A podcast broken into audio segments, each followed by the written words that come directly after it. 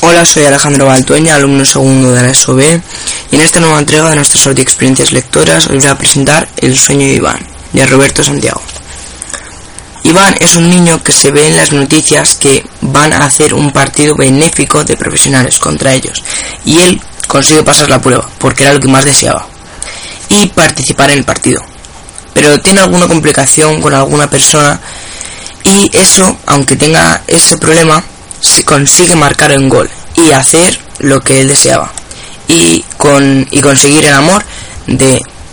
una persona.